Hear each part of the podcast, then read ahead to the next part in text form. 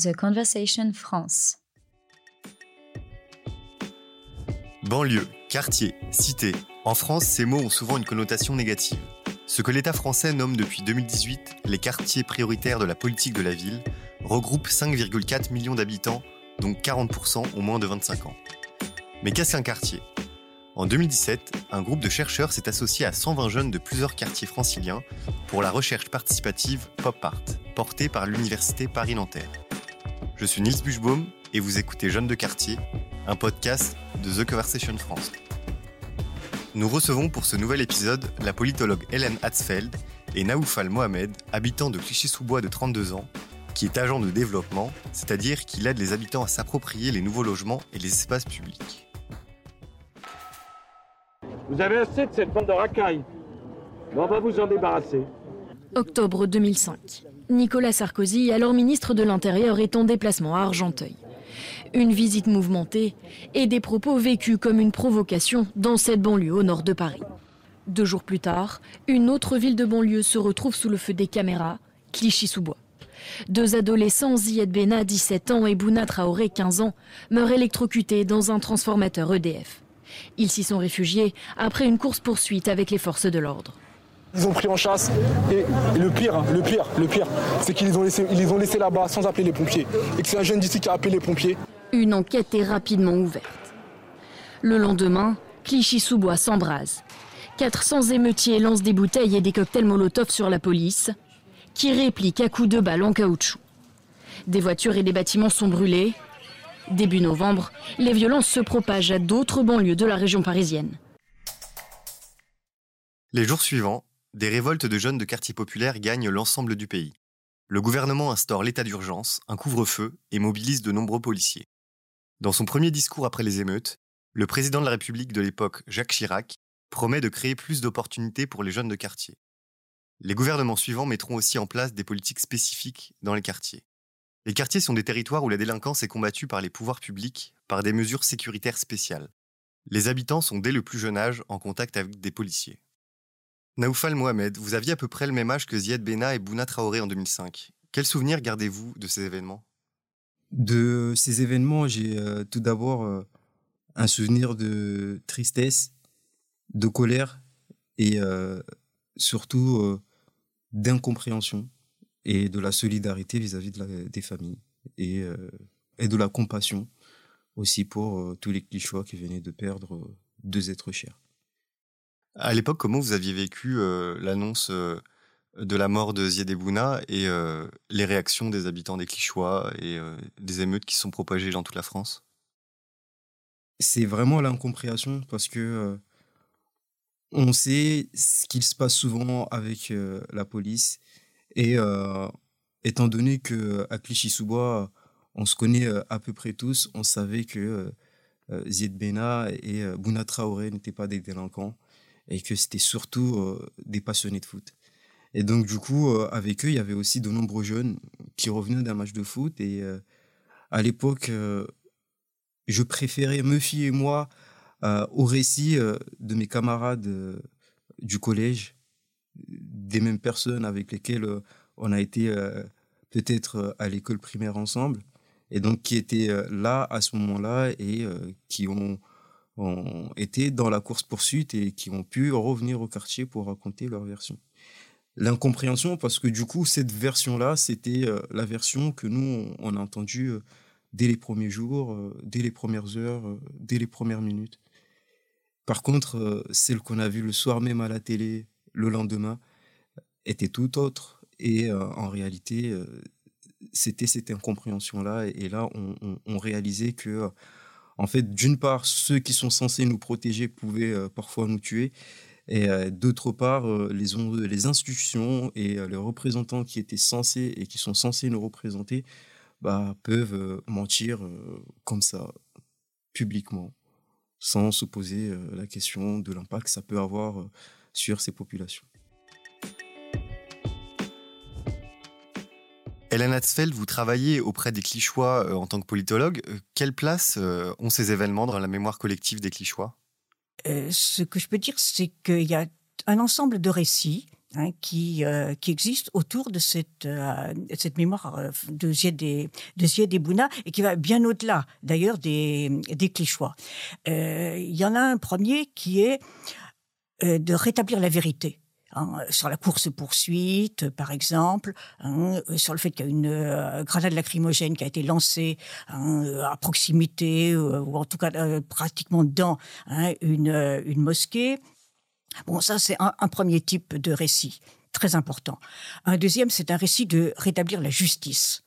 de faire justice, et en particulier par rapport au rôle que les policiers ont eu dans cette, euh, dans cette histoire, hein, et le fait que finalement, il y a eu un non-lieu euh, définitif euh, sur, sur le rôle. Il y a un, un troisième récit, hein, je dirais, qui est dans le temps beaucoup plus, qui est déjà un temps plus long, qui est une, une alternative Hein, avec cette association euh, Assez le Feu qui s'est euh, qui s'est créée et qui a essayé donc de prévenir hein, ces, euh, ces, violences, de les, de les empêcher dans les années suivantes hein, et de donner un pouvoir d'agir aux habitants de manière générale. Il y a encore un autre type de récit qui sûrement on élargit hors de hors de Clichy, hein, qui est euh, le fait que, comme Naufel vient un peu de le dire, on lit l'histoire de Ziad Bouna et les portraits de Ziad Bouna euh, avec d'autres, hein, d'autres morts consécutifs à des provocations ou tout simplement à des violences de la police. Hein. Ces récits deviennent une sorte de fait social. On montre que euh, cette violence-là, ces morts-là, constituent un fait social. Puis il y a encore un autre type, alors que porte plus le sociologue ou le politologue, hein, qui est euh, d'inscrire euh, ces, ces morts-là, et en particulier ces des Bouna, mais de, bien d'autres, dans un contexte. Hein, un contexte social, un contexte, il faut bien le dire aussi, ethno-racial, qui peut provoquer donc du racisme, tout le contexte des immigrations, hein, le contexte des colonisations euh, également, l'absence de reconnaissance de ces populations hein, qui sont françaises pour la grande majorité d'entre elles et notamment ces jeunes-là. Beaucoup sont nés en France, ils sont français à part entière hein, et ils ne sont pas reconnus euh, en tant que tels. Voilà. Donc, à partir de là, hein, il y a un ensemble de, euh, de récits, hein, de la petite histoire, je dirais d'une certaine manière, d'une famille hein, touchée en 2005 jusqu'à la grande histoire euh, qui pose toutes ces questions euh, politiques très débattues aujourd'hui. Naoufal Mohamed, et les clichés sur les jeunes de banlieue reviennent souvent dans les discours publics et politiques. Vous, quand vous les entendez, comment prenez-vous ces mots? Franchement, plus de 15 ans, 16 ans après, euh, je me dis, euh, premièrement, heureusement qu'il y a eu la génération Rakai, en réalité. Parce que euh, c'est cette génération-là qui a donné lieu à tous ces récits, à toutes ces recherches qui ont été faites sur 2005. C'est une génération, d'une certaine manière, qui a marqué l'histoire. Parce que on n'a jamais vu ça dans les quartiers, que ce soit en Ile-de-France, que ce soit en province, euh, des jeunes qui se révoltent de manière euh, simultanée. Et donc ça, c'est quelque chose qui a été très très fort et, on l'a aussi rappelé avec l'organisation du collectif Assez le Feu qui est parti directement sur des Tours de France. Moi, pareillement, je me souviens à l'époque de nombreuses expositions qu'il y a pu y avoir à Clichy-sous-Bois avec euh, les meilleurs photographes du monde, avec notamment l'exposition Clichy sans cliché, euh, l'album Mort pour rien avec euh, les meilleurs rappeurs français. Et là, on voit que, bah, en fait, c'est cet événement-là qui a accéléré d'une certaine manière la rénovation urbaine dans ces quartiers. Et lorsqu'on regarde le bilan généralement des politiques publiques, le seul constat, euh, qu'on peut faire, c'est qu'il y a eu cette rénovation urbaine. Euh, voilà, on peut être d'accord euh, aujourd'hui ou pas, mais elle a été faite. C'est du visuel. Et donc, sans la génération racaille qui, qui, s'est battue, qui est descendue dans les rues pour dire là, on n'en peut plus, déjà à ce niveau-là, je pense que voilà, on serait déjà encore dans nos tours sans, RER, sans et sans rien. Mais quand vous entendez des mots stigmatisants de la part, par exemple, des personnalités politiques en 2022, est-ce que ça vous touche? Bah non, parce qu'ils ne nous connaissent pas, en réalité. Bah, en fait, moi, j'ai tendance à penser que euh, quand ma mère elle me dit quelque chose, ça va me toucher. Si mon frère il me dit quelque chose, ça va me toucher. Parce que ces gens-là, ils comptent pour moi, en réalité. Aujourd'hui, les politiques, ils comptent pas pour nous. Donc, euh, en réalité, ils peuvent dire ce qu'ils veulent. On, on, on, sait, nous, ce qu'on vaut. Et donc, euh, et on voit aussi ce qui se passe sur le terrain. Donc, euh, ils peuvent continuer de stigmatiser les habitants de ces quartiers. Et on voit aujourd'hui que, bah, à force de stigmatiser les habitants de ces quartiers, aujourd'hui, les habitants de ces quartiers, se sont détournés de ces politiques-là, en réalité. Donc, ils parlent, ils critiquent des jeunes des quartiers qui les écoutent même pas, juste pour flatter quelques fachos.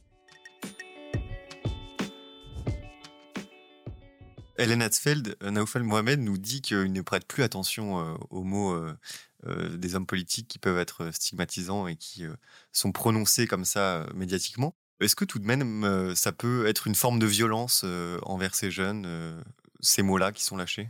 Oui, sur la question des, des violences, enfin moi je, pense qu'elles sont multiformes. Hein. il n'y a pas que les jeunes des quartiers. Euh, qui les subissent, mais elles sont particulièrement concentrées, je pense, hein, sur, euh, sur eux. Donc il y a d'abord, euh, faut pas négliger les, violences physiques. donc en particulier de, violences policières, mais je crois que c'est important de le, de le rappeler. Et puis il y a, il y a toute cette dimension de, de violence symbolique. Et là, il y a les mots. Hein, on peut dire les mots sont une arme. Alors, c'est dans les deux sens, hein, euh, mais par exemple dans l'enseignement, euh, les jeunes hein, s'en rendent bien compte, hein, la façon dont ils peuvent être stigmatisés euh, par des enseignants. Moi qui ai enseigné pendant 15 ans, dans bah, ces, quartiers populaires, à Aulnay-sous-Bois notamment, et dans les lycées professionnels. Hein, euh, à les jeunes, je me suis rendu compte là du pouvoir qu'on peut avoir avec ces mots hein, pour faire mal ou au contraire hein, euh, prendre les ressources de ces de ces jeunes pour les pour les développer.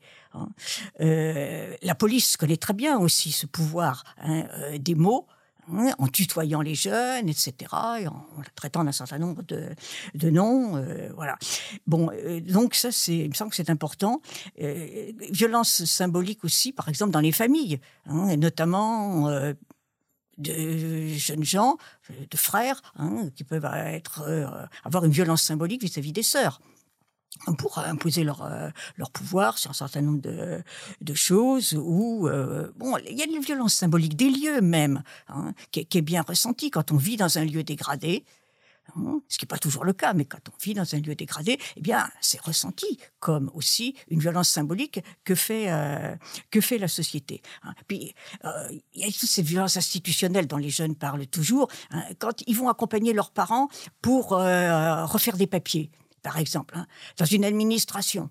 Hein, le temps qu'on les euh, qu'on les fait attendre, les dossiers qu'il faut toujours renvoyer, euh, qui, ne sont jamais complets, etc. Ça, c'est des vraies aussi euh, violences euh, institutionnelles parce que leurs droits hein, ne, ne, sont pas ne sont pas respectés. Et vous-même, Naoufel Mohamed, est-ce que vous vivez parfois des situations où vous vous sentez discriminé, peut-être à cause de votre couleur de peau ou à cause de l'endroit où vous habitez?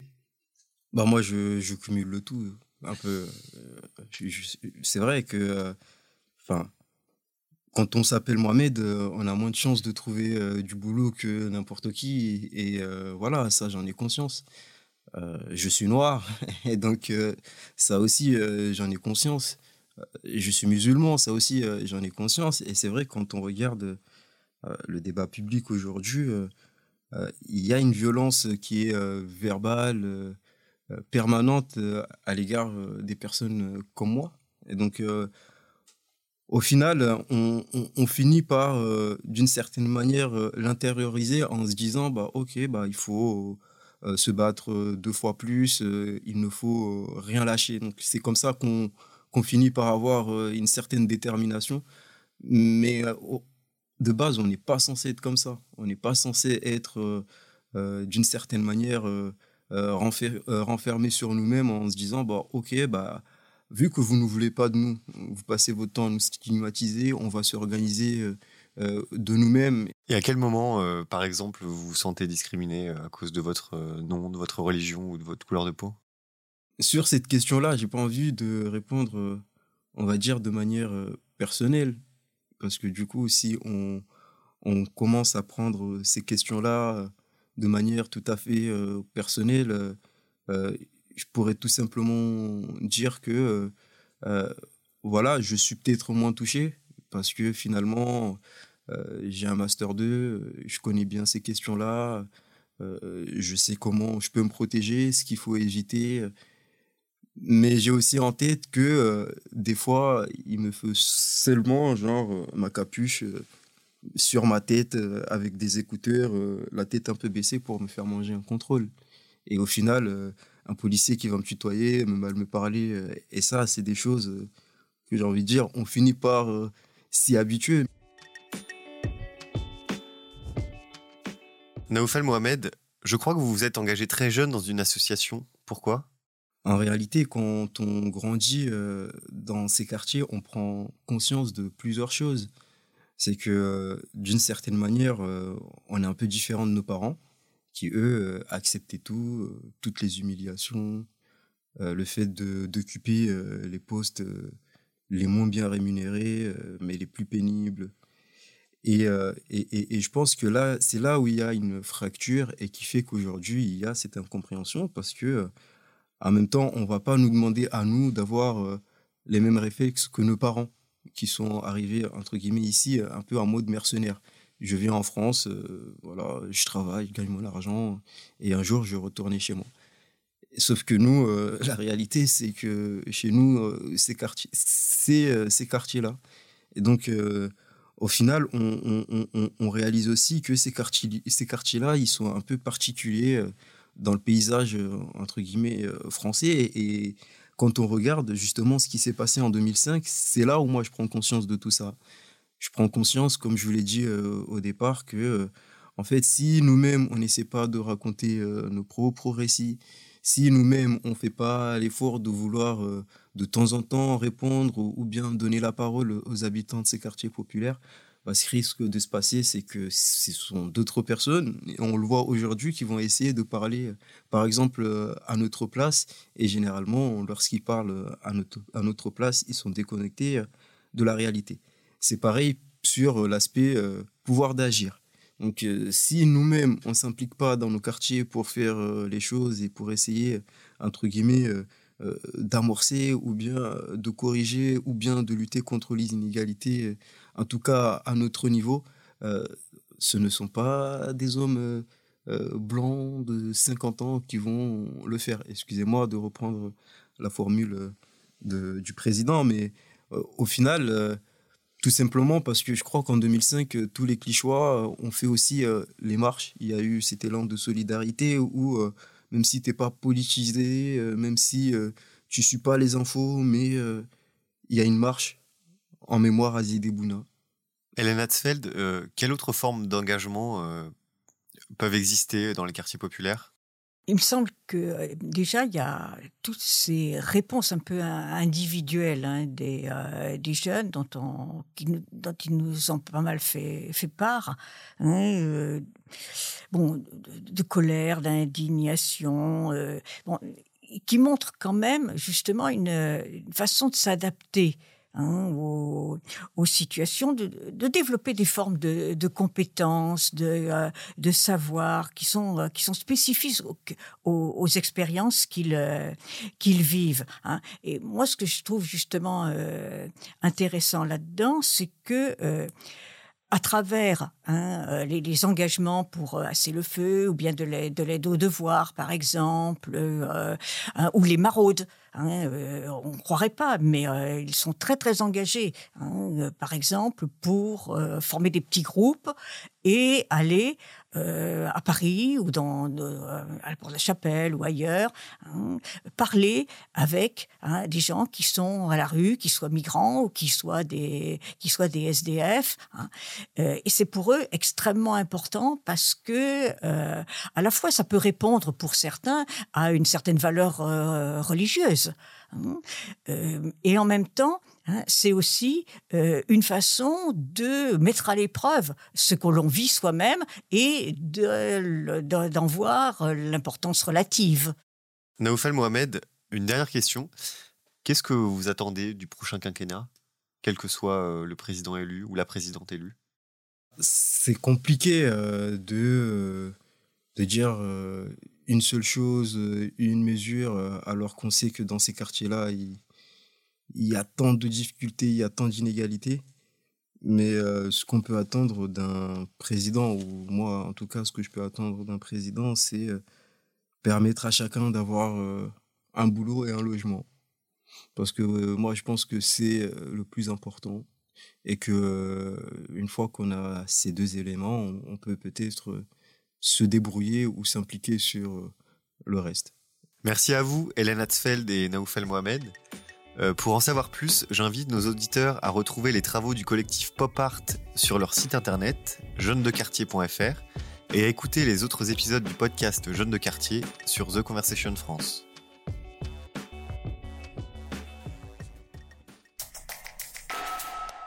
The Conversation France. In Extenso est un podcast de The Conversation.